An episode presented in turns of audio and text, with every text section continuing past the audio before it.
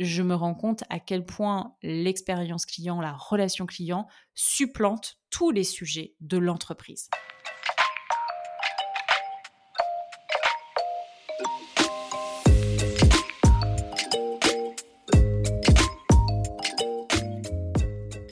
Bonjour et bienvenue dans CSM Co, le podcast du succès client et de ceux qui le font.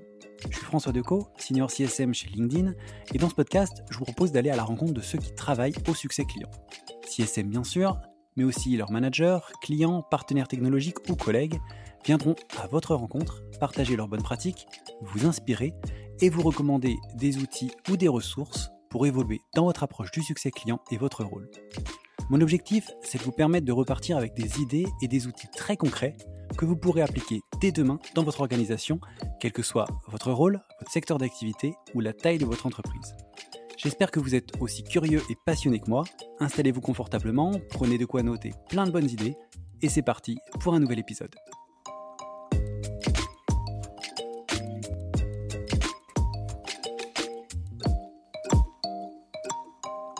Bonjour et bienvenue dans ce nouvel épisode de CSM Co.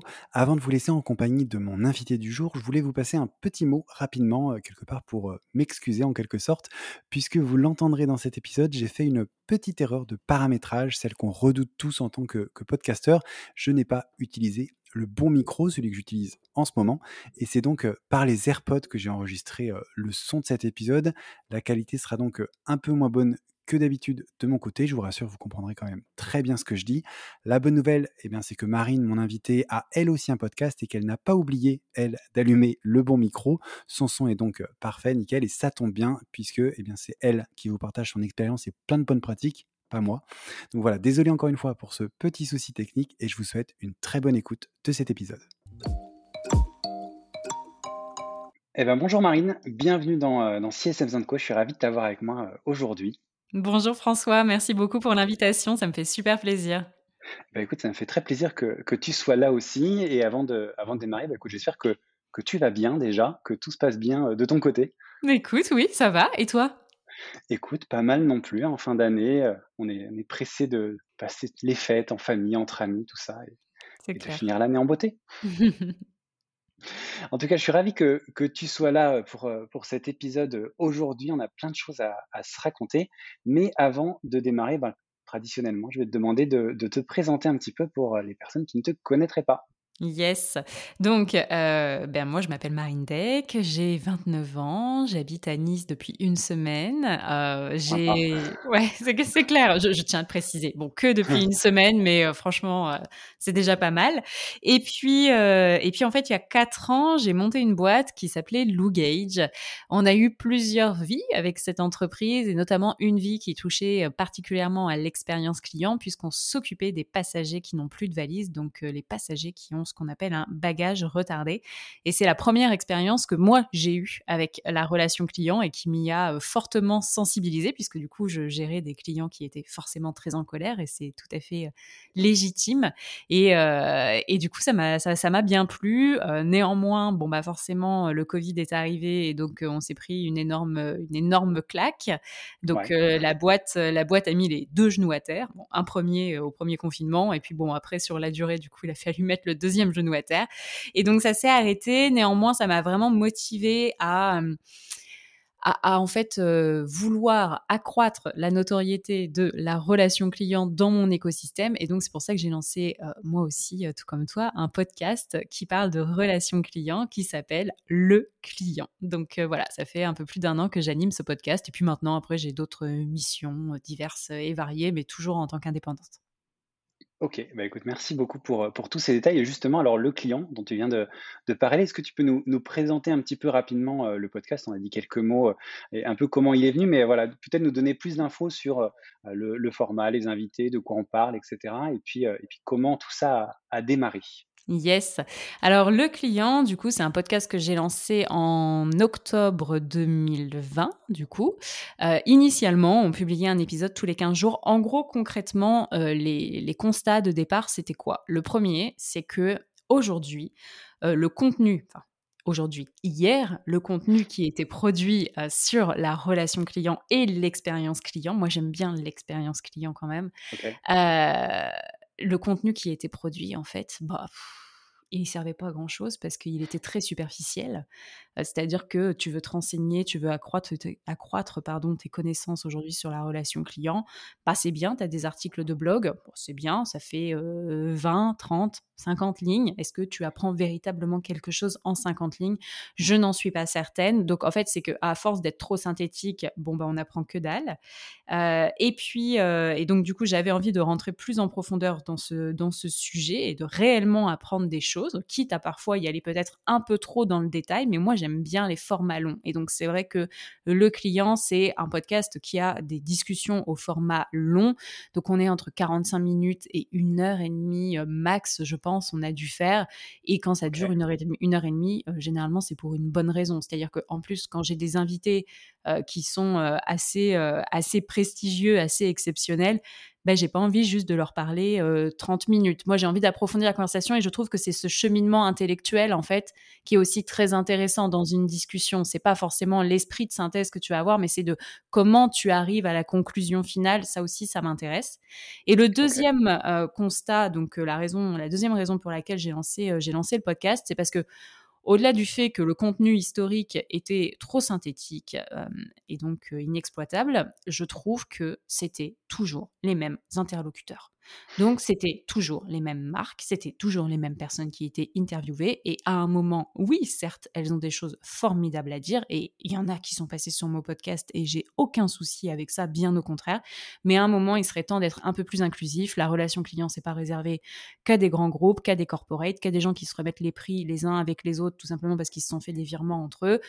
Donc, c'est bien aussi d'intégrer des plus petites marques, euh, d'intégrer mais tout secteur d'activité et toute taille d'entreprise. Et c'est ce que j'essaie de faire, en tout cas, sur le podcast. Top. Merci euh, pour, euh, tous ces éléments. Et justement, j'avais découvert le client parce que tu avais reçu Elisabeth Courland, qui est aussi passé euh, dans, dans, mon podcast et qui est une, une, figure, on va dire, quand même de, de, de l'environnement euh, Customer Success, qui fait voilà, beaucoup, beaucoup pour, pour la communauté. Donc, c'est comme ça que j'avais découvert et en effet, plein de choses hyper intéressantes qui sont partagées. Et alors, avant de nous lancer, je viens de parler de Customer Success, donc de succès client. C'est le, le, la thématique de, de, ce podcast, le succès client, pas forcément l'expérience, mais le, le, succès vraiment. et du coup, pour poser un peu le décor, même si peut-être pas directement dans le, dans, le sujet, ben, j'aimerais bien que tu me dises ce que c'est pour toi que le succès client, justement, comment toi tu le définirais? C'est d'autant plus intéressant que peut-être un regard un peu différent de, ceux qui sont dedans tous les jours en tant que Customer Success Manager. Donc ça m'intéresse de savoir ce que c'est pour toi que ce succès client. Eh bien, écoute, je pense que le succès client, c'est quand, malgré tes failles, tes clients reconnaissent ton engagement et ton envie d'avancer. C'est-à-dire que une marque n'est pas parfaite de toute façon. C'est impossible et c'est tout à fait naturel. Le succès client, c'est évidemment quand tes clients sont satisfaits de toi, mais qui sont satisfaits au point que même si tu commets des impairs, en fait, ils savent que tu fais ton max pour que ça s'améliore et pour que ça aille mieux. Donc, c'est assez intangible comme notion. Ça peut pas être représenté par euh, un chiffre ou par un verbatim. Je pense que c'est plutôt un, un sentiment de satisfaction et de se dire, bah ouais, en fait, là, j'ai fait le max. On trouvera des solutions. On va trouver des solutions, mais je fais le max à l'instant T chaque jour pour mes clients et, euh, et j'avance et j'avance comme ça et ça et, ça se sent de toute façon c'est comme quand tu as quelqu'un en face de toi tu sens si la personne elle est sincère ou si elle ne l'est pas donc c'est cette espèce de feeling que tu vas avoir entre entre les humains et donc là en l'occurrence entre une marque et son client J'aime beaucoup ça, on fait quelque chose de pas scientifique et de plus au feeling. Et du coup, je trouve que c'est aussi hyper, hyper intéressant de, de, le voir comme ça et pas juste un chiffre, un NPS qui dirait bah voilà on a réussi ou pas et de regarder la dimension derrière humaine. Donc mais je suis pas certaine que ma définition en codir euh, passe. Mais c'est pas grave, on n'est on pas en codir, c'est pas très très grave pour le moment. euh, bah, écoute, merci déjà pour euh, donc ce, petit euh, élément de, de, démarrage un petit peu et de contexte.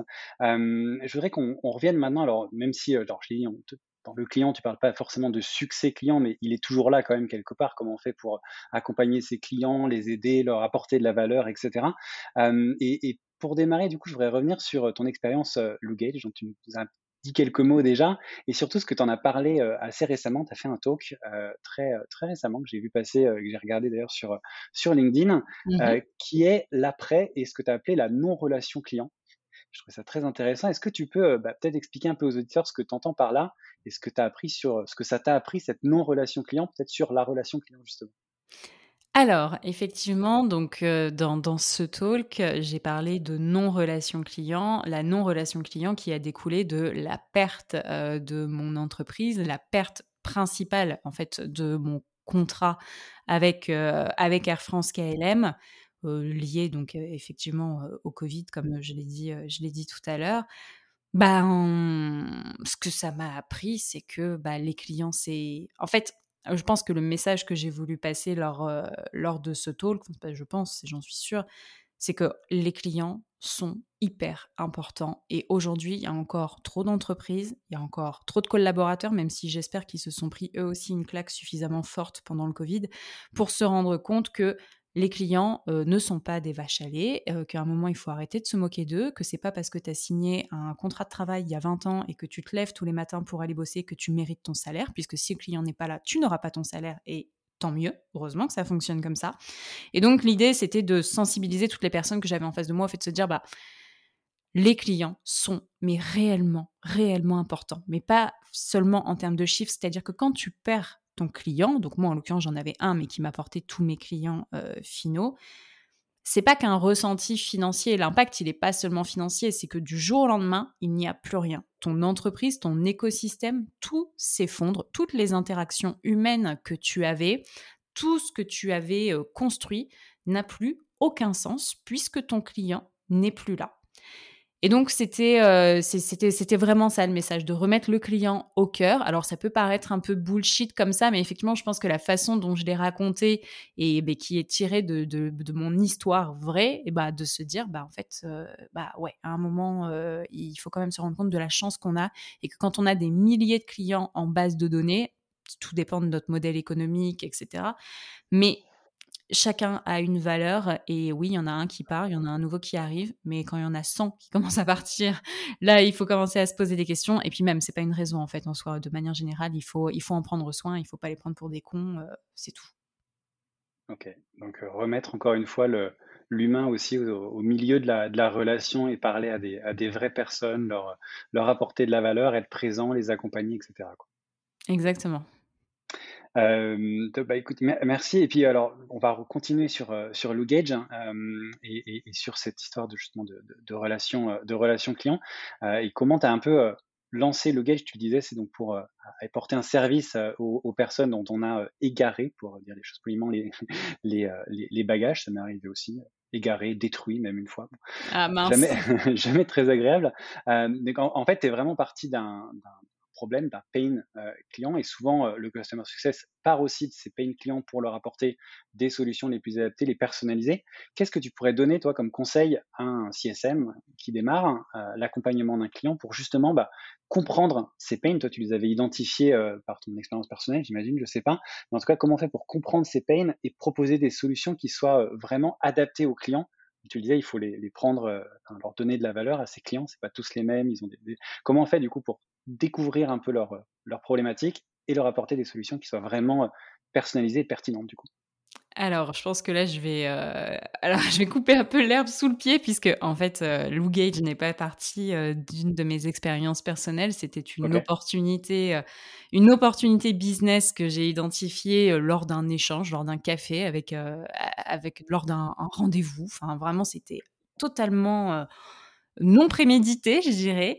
Et euh, pour tout te dire, en fait, j'ai construit un service entièrement basé sur l'expérience client et sur effectivement un pain client. Et là, j'ai bien vu que ça faisait écho chez la marque. C'est-à-dire que quand tu touches à quelque chose qui fait mal à la marque, au-delà de faire mal au client, ça faisait très mal à l'entreprise, évidemment. Euh, déjà, tu n'es pas reçu de la même façon que lorsque tu viens vendre une prestation qui est euh, additionnelle, tu vois, qui est là pour faire du, plus. Je venais pas rajouter une couche, je venais très clairement euh, recoudre la plaie de, de, leurs problèmes. Donc, Ouais, voilà. Et, et donc ça, c'était déjà une énorme différence. Après, paradoxalement, je dois le dire, nous avons absolument, n'avons absolument pas interrogé les clients. C'est-à-dire que j'ai eu cette idée-là lors de ce café. Je l'ai soumise à la compagnie aérienne. Ils m'ont dit Ah ouais, machin, il y en a tant. Donc, ils m'ont donné des chiffres, mais quelques-uns, mais très, très peu, en fait. Et on a voulu faire une enquête dans un salon arrivé bagage, machin. Bon, bref, c'est tellement sécurisé le truc, tu pouvais pas parler aux gens. Ils ont considéré que quand on avait interrogé trois passagers, notre étude elle était faite. Donc voilà.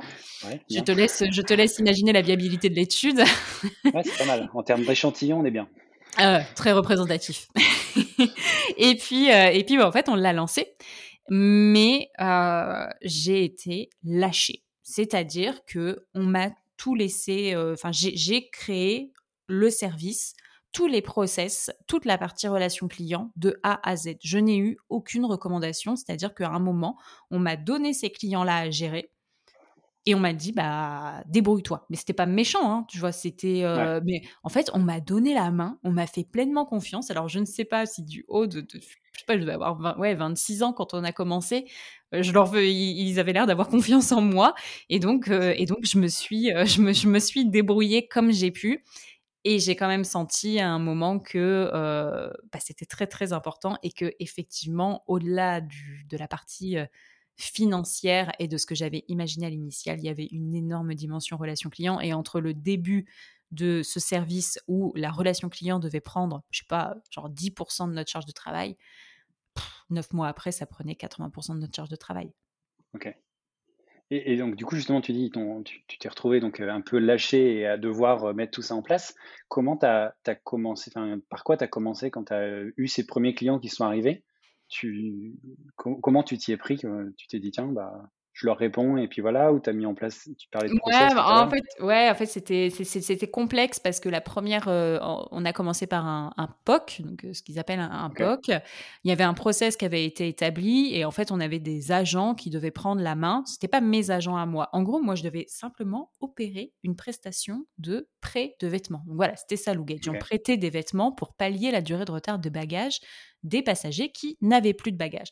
Nous, on devait opérer la partie opérationnelle. Donc, on leur avait pondu un site internet sur lequel les agents de la compagnie aérienne pouvaient passer commande avec le client. Donc, parce que tu, du coup, tu enregistres ton bagage retardé auprès de la compagnie aérienne et en même temps que l'agent est en face de toi, bah, il te dit, bon, bah voilà, on a cette solution-là, c'est gratuit, c'est pris en charge, donne-moi ta taille, François. Et du coup, dans 30 minutes, tu vas recevoir une box. C'est opéré par Lou Gage, tu vas recevoir une box directement à ton hôtel et tout est pris en charge par la compagnie. Normalement, c'était ça ce qui devait se passer. Donc, nous, on recevait la notification de la commande, on avait notre stock dans Paris, on devait livrer en moins de 30 minutes. Et puis après, le retour se faisait euh, par coursier privé. Tout était automatisé. Donc en fait, moi, ma première partie du travail, ça a été d'automatiser le maximum de process d'un point de vue logistique parce que tout reposait sur la logistique, d'avoir une expérience colis qui soit la plus explicite possible parce que vu qu'on n'avait pas de réelle interaction avec le client, il fallait que quand il reçoive le colis, il ait toutes les informations pour que la prestation s'opère le plus, euh, le plus, le plus sainement possible. Et tout ton modèle économique repose aussi sur la rotation des stocks. Donc, tu as besoin que le client comprenne qu'il faut aller très, très vite et que quand il a plus besoin des vêtements, il faut qu'il les renvoie parce qu'il y a d'autres clients qui en ont besoin. Donc, euh, donc, donc, moi, c'était ça ma première partie. Sauf que, en fait, assez rapidement, au bout de deux mois, donc heureusement qu'on n'a pas fait des développements de malades, euh, en fait, on s'est rendu compte que les agents ne le proposaient pas si j'étais pas derrière eux, les agents ne proposaient pas. Et donc c'est comme ça que finalement la compagnie aérienne m'a donné la main sur leur outil qui permet de détecter en temps réel qui a son bagage retardé. Et c'est là où en fait c'est Gage, les équipes de Gage, qui ont dû proposer le service aux passagers. Et donc à partir du moment où on avait, on était entré en contact avec le passager, bah, en fait, le passager gardait le contact avec nous. Il rappelait pas la compagnie aérienne. Il, parlait directement avec nous. D'ailleurs, il pensait que c'était nous, alors que c'était, on n'était pas la compagnie aérienne, on était un prestataire, tu vois. Mais du coup, on s'est fait, on s'est fait happer un peu comme ça, mais c'était hyper intéressant. D'accord. Donc en fait, toi, tu as commencé par essayer d'automatiser un certain nombre de choses et d'être très clair dans les messages qui étaient dans la, dans la box, dans cette fameuse box. Et en fait, au final, tu t'es retrouvé donc un, un rôle peut-être un, peu réactif en fait on vous dit tiens on a besoin de ça et mmh. en fait vous êtes passé à un rôle proactif où c'est vous qui alliez voir les clients vous, vous saviez qu'il y avait un problème vous leur disiez bah voilà euh, on sait qu'il y a un problème et on peut vous aider comme ça comme ça et, vous preniez en charge complètement la, Tout à fait. Ouais, c'est très juste ce que tu dis. C'est vraiment de passer du réactif à du proactif. Et à partir du moment où il a fallu passer à du proactif, bah, c'est là où ça a commencé à prendre 80% de notre temps. Donc moi, j'ai j'ai décidé d'utiliser. Alors j'avais quand même fait des trucs. Hein, tu vois, on avait installé Zen, on avait installé Zendesk. Euh, j'avais un numéro de service client, euh, pareil, bah, qui était marqué sur les box si jamais les clients ils avaient besoin. Mais en fait, comme c'était des passagers étrangers, ils appelaient très peu sur le numéro de téléphone parce qu'ils voulaient pas utiliser leur forfait. Donc en fait, tout ça, je l'ai appris en faisant. Et donc, c'est pour ça qu'à un moment, j'ai tout simplement mis en place une ligne WhatsApp et j'échangeais avec les clients par WhatsApp. Le téléphone, les mails, ça servait pas à grand chose parce qu'ils voulaient pas bouffer, bouffer pardon, leurs données cellulaires, ils voulaient pas avoir de hors forfait, etc. Donc c'était du WhatsApp à 100% et c'est là où tout s'est fluidifié parce qu'à partir du moment où ils ont parlé avec nous par WhatsApp, bah déjà tu vois quand est-ce que la personne elle est en ligne, quand est-ce qu'elle a vu ton message, etc.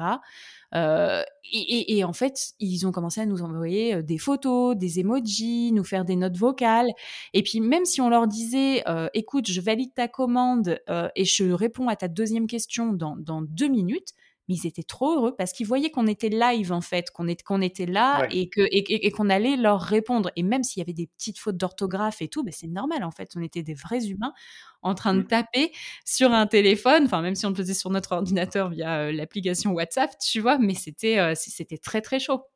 Ok.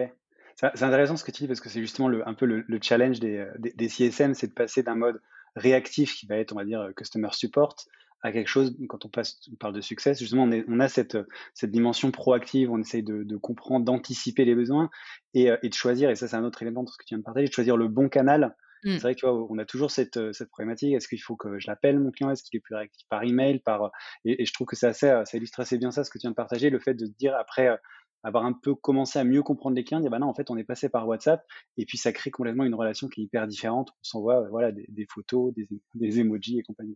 Ouais, non, non, c'est faut itérer en fait. C'est ça, mais hyper intéressant. Et je pense que c'est des bons conseils du coup pour euh, tous CSM qui, euh, qui écouteraient l'épisode, de voilà, de passer à un mode proactif et puis de trouver, d'itérer pour trouver la bonne façon de, d'avoir cette, euh, cette relation. Donc, merci pour, pour tous ces éléments.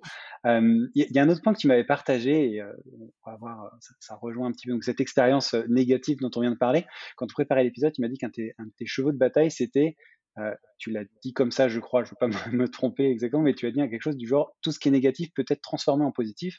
Et tu me disais que c'est un vrai kiff en fait de faire justement switcher un peu le cerveau d'un client mécontent et d'en faire un ambassadeur.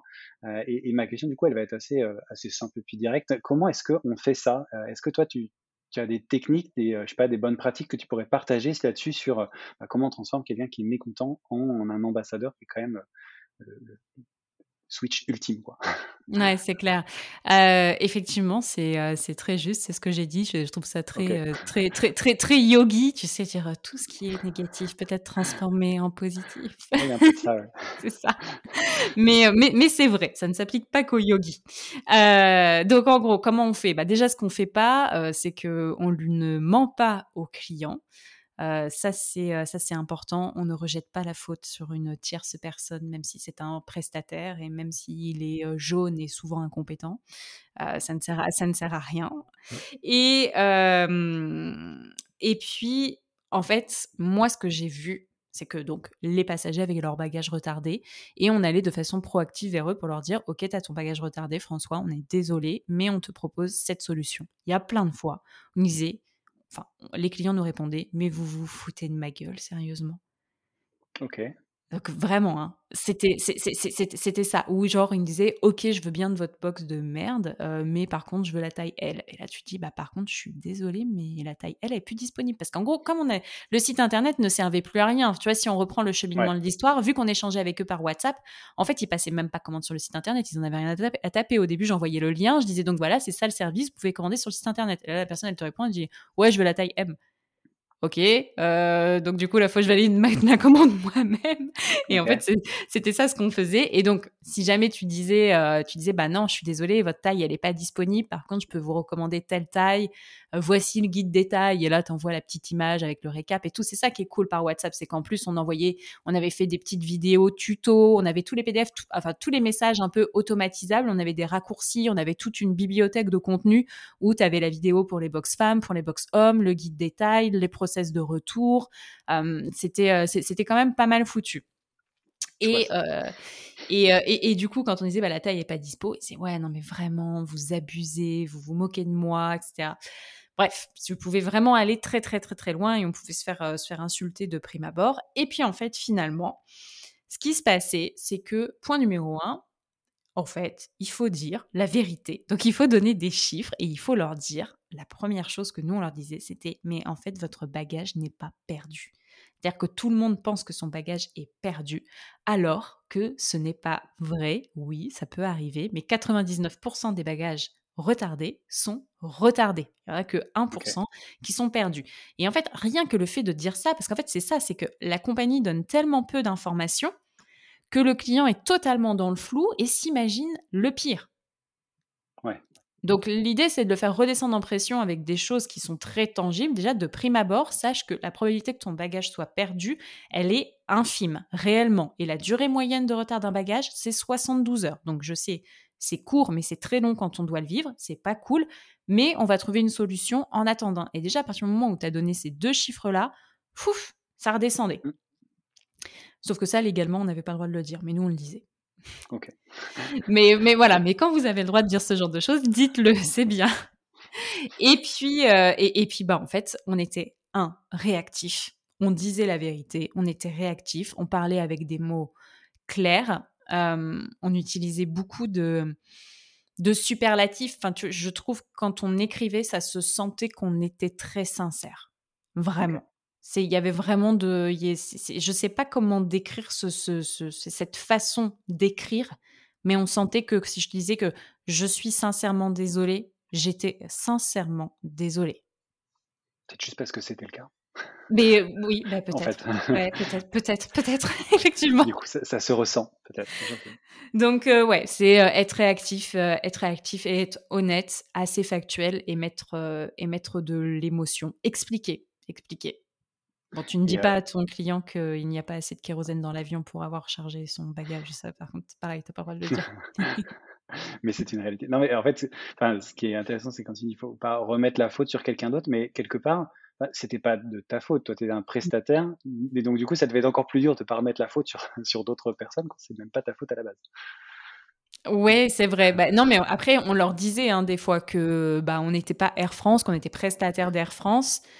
Mais, euh, mais je sais pas comment on tournait ça. En tout cas, on jetait jamais la pierre à, à, la compagnie aérienne parce que de toute façon, c'est même des fois, c'est même pas la faute de la compagnie aérienne, c'est la faute de l'aéroport et des humains qui ont trié les bagages comme, euh, n'importe mmh. comment. Une étiquette qui s'est arrachée, etc. On a voulu faire hein, énormément de pédagogie faire beaucoup de contenu sur expliquer en fait comment est-ce qu'un bagage retardé peut être retardé, quoi concrètement. Mais c'est très con en fait, c'est des roulements à billes. Il suffit que votre étiquette elle tombe dans le roulement à billes en fait et elle s'arrache quand le, quand le bagage passe. Voilà, mais légalement parlant, apparemment, nous n'avons pas le droit de, divulguer ce, genre d'informations. Mais, mais pour autant, ça aurait été très intéressant d'expliquer et de donner la, vraie reason why, parce que bah, là, tu es humain et tu comprends, tu vois bien ce que c'est un roulement à billes, tu vois bien ce que c'est une étiquette. Et oui, et ben, c'est la faute à pas de chance, mais ça peut arriver, c'est vrai. non, mais c'est dingue. je trouve que c'est intéressant de dire voilà, ça devient mon problème et que ce soit vraiment ton problème ou pas, que ce soit quelqu'un d'autre qui ait fait l'erreur, que ce soit une erreur personne n'aurait rien, rien, pu faire. Voilà, c'est aussi important, c'est vraiment devenu ton problème, celui de, de Lou Gage, mmh. euh, et, et, vous êtes engagé vraiment à 100% sans chercher à dire bah non parce qu'en fait il s'est passé ça, nan, et vraiment d'être euh, voilà de dire bah ok c'est notre problème, on va trouver une solution ensemble, et donc c'est l'approche qui est assez euh, assez intéressante. Il y a autre chose, on vient de parler du coup de quelque chose que tu m'as dit pendant la, préparation. Il y a aussi autre chose qui n'a pas forcément directement à voir, mais à laquelle tu crois beaucoup. Ce sont les partenariats entre des grands groupes des plus petites structures, PME, start-up, etc. Est-ce que tu peux nous expliquer un peu en quoi c'est important et surtout bah, comment ça aide à améliorer la relation client, ce genre de, partenariat? Alors, bah, typiquement, donc moi j'en suis le fruit euh, pur et dur, donc euh, start-up euh, grand groupe, même si ça s'est pas bien fini, mais c'était de la faute, c'était la faute à pas de chance. c'est impossible pour un, bah, là en plus on parle d'un mastodonte, hein, clairement, ils ne peuvent pas être aussi agiles que nous. Ils ne peuvent pas être aussi réactifs que nous. C'est pas possible.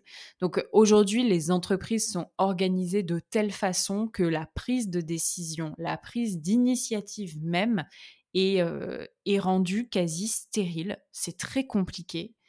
le moindre projet est, est, mis dans une roadmap, etc.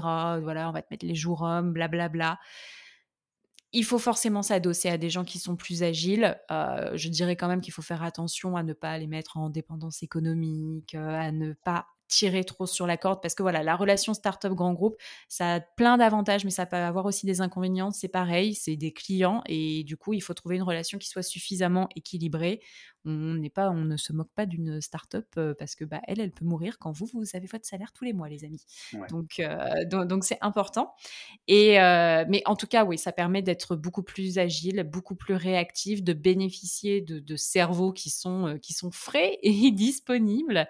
Et, et, non, non, moi je trouve ça, je trouve ça génial. C'est impossible. À un moment, c'est juste chacun son métier, quoi. Ouais. Donc il faut, il faut se recentrer sur son cœur d'activité. Euh, le métier d'une compagnie aérienne, c'est pas de louer des vêtements. Et moi, je ne sais pas faire euh, voler des avions, quoi, concrètement.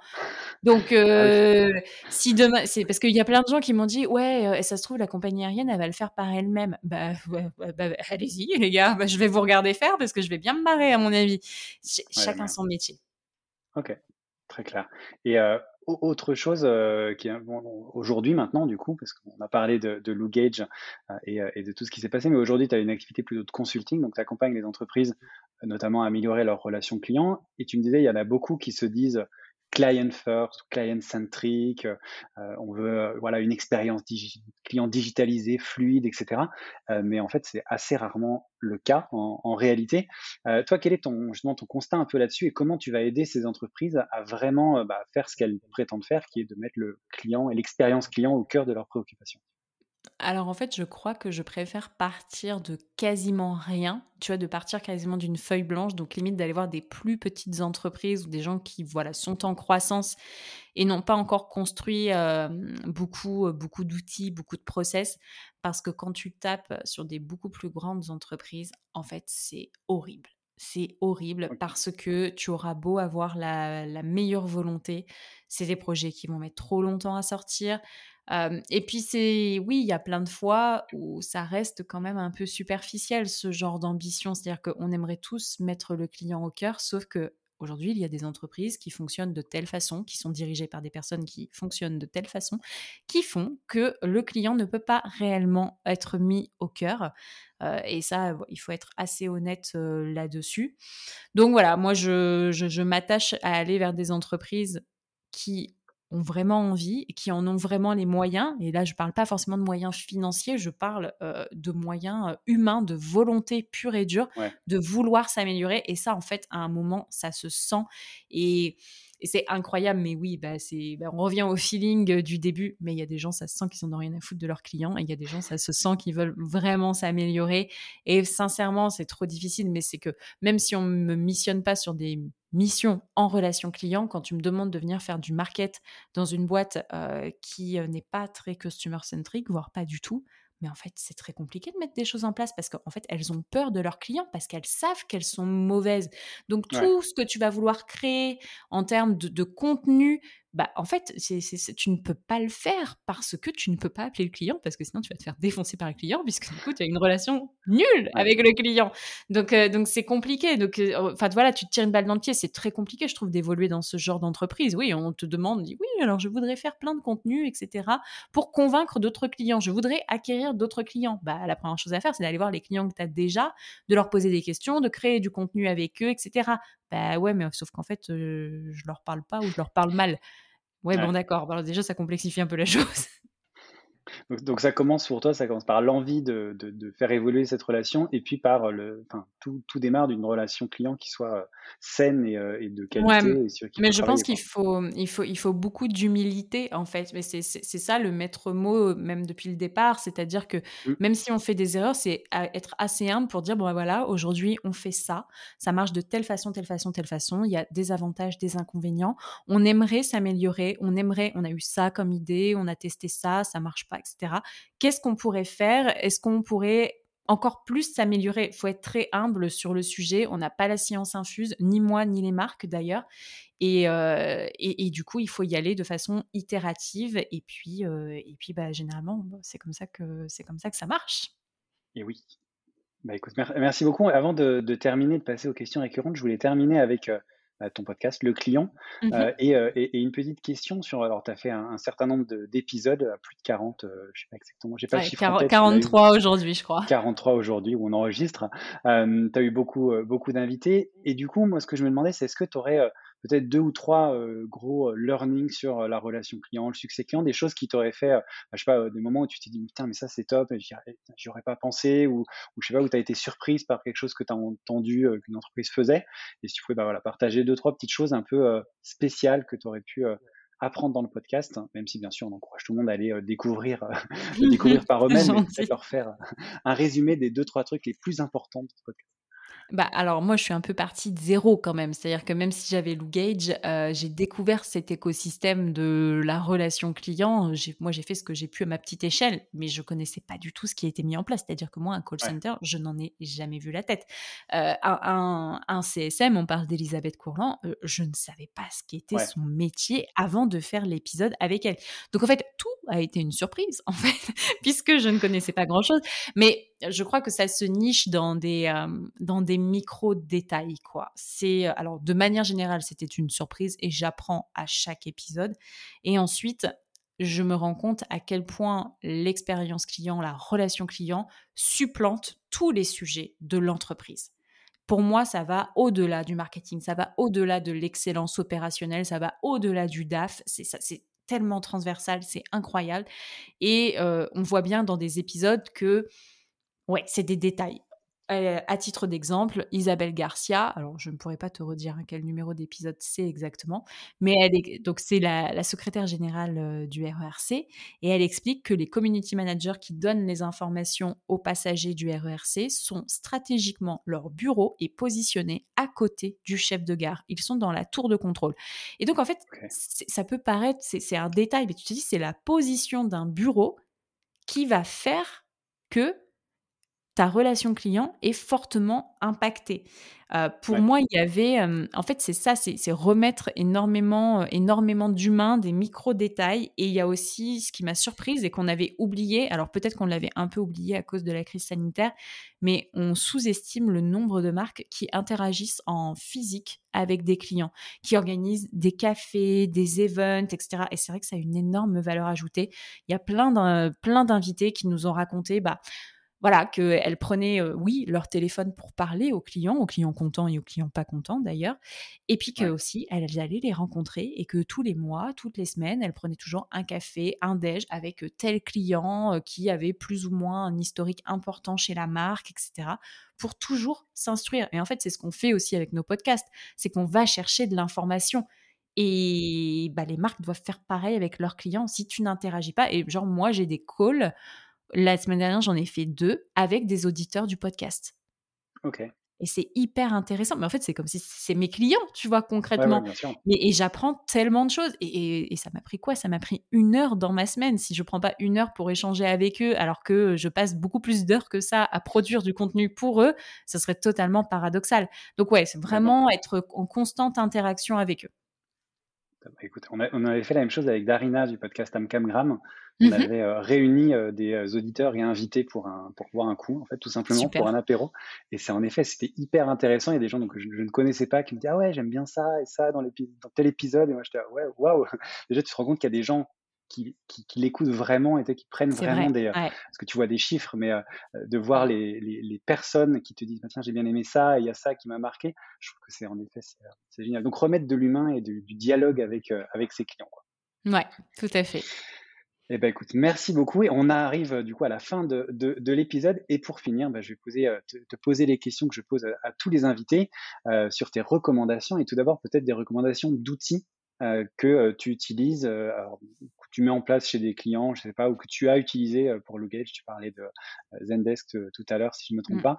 voilà, quels sont toi les outils que tu pourrais recommander pour améliorer justement cette, cette relation client dont tu Alors, tout à l'heure? Mmh, bah, il y a pas mal il y a enfin, il y a pas mal d'outils, ça dépend des objectifs et de la taille de l'entreprise. Effectivement, moi, j'ai utilisé Zendesk, bah, WhatsApp Business, beaucoup. Euh, il y a un épisode que j'ai fait il y a pas longtemps sur la Customer Journey Map. Moi, c'est un exercice ça que j'aime bien. Je trouve que c'est un bon outil et euh, c'est assez pédagogique à faire et on en retire toujours des choses intéressantes. Donc, j'invite, euh, j'invite les auditeurs et les auditrices à faire une CJM. Ça peut, ça, ça peut vraiment être très très cool. Voilà, voilà, voilà pour les outils de manière générale. Enfin, il y, en a pléthore. Donc, c'est vrai que ah c'est très, c'est très, c'est très très compliqué hein, de, de, recommander des outils. Euh, il y en a, il y, en a beaucoup, beaucoup. Ben, en tout cas, de manière générale, il faut déjà analyser ses besoins pour bien comprendre quel est son objectif et du coup choisir le bon outil. et après, du coup, ta question, c'était sur du contenu, c'était Exactement, la question qui, qui, suit traditionnellement, quel type de contenu te fait progresser et que tu pourrais recommander, livres, podcasts, articles, tout ce que tu veux. Mmh, alors, quel type de contenu euh, Bah, moi, j'écoute beaucoup de podcasts de manière générale. Je dirais vraiment le, contenu audio. Et après, bon, bah, je vais pas court-circuiter le truc, mais au début, j'ai dit que euh, le contenu historique était quand même pas ouf. Donc, euh, franchement, moi, je ne lis, je, je, je, lis, je suis pas abonnée à des newsletters ou quoi que ce soit. Je, ça m'intéresse pas. mais après, je sais pas si ça, si ça parlera aux auditeurs, mais il y a un magazine, par contre, que j'aime beaucoup qui s'appelle Odyssée et c'est le magazine de Live Mentor, donc euh, qui euh, accompagne des indépendants, des freelances, etc. Sincèrement, qu'on soit euh, salarié, qu'on soit pas indépendant et tout, il est très très bien fait leur magazine et franchement, je vous invite, je vous invite à vous abonner, à le lire. Il est en ligne, il est en version papier.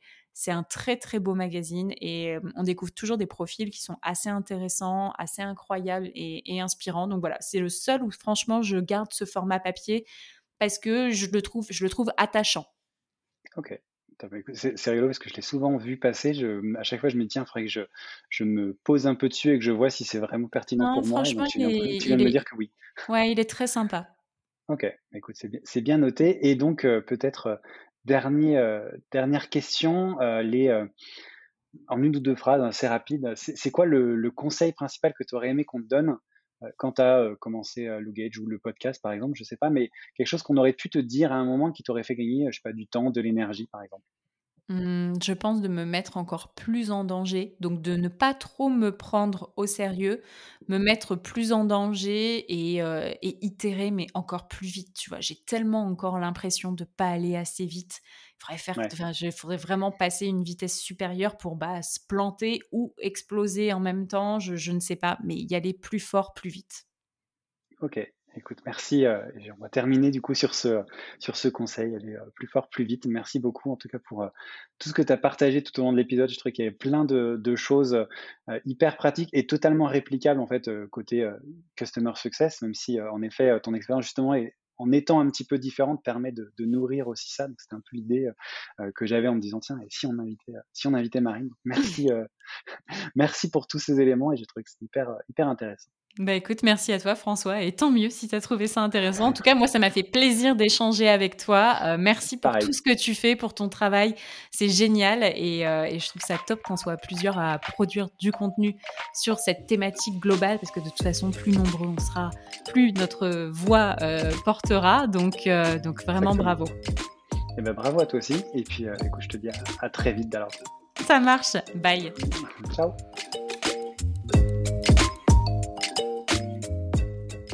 Merci beaucoup, merci d'avoir écouté cet épisode jusqu'au bout. N'hésitez pas à le partager au maximum à votre réseau et bien entendu à vous abonner au podcast sur votre plateforme préférée. Si vous le souhaitez, vous pouvez également inscrire votre email à la liste de diffusion des épisodes que vous trouverez sur le site csmzanco.com. Rejoignez aussi la page sur LinkedIn pour plus d'infos sur l'univers CSM. Merci encore pour votre soutien et rendez-vous dans une semaine pour le prochain épisode.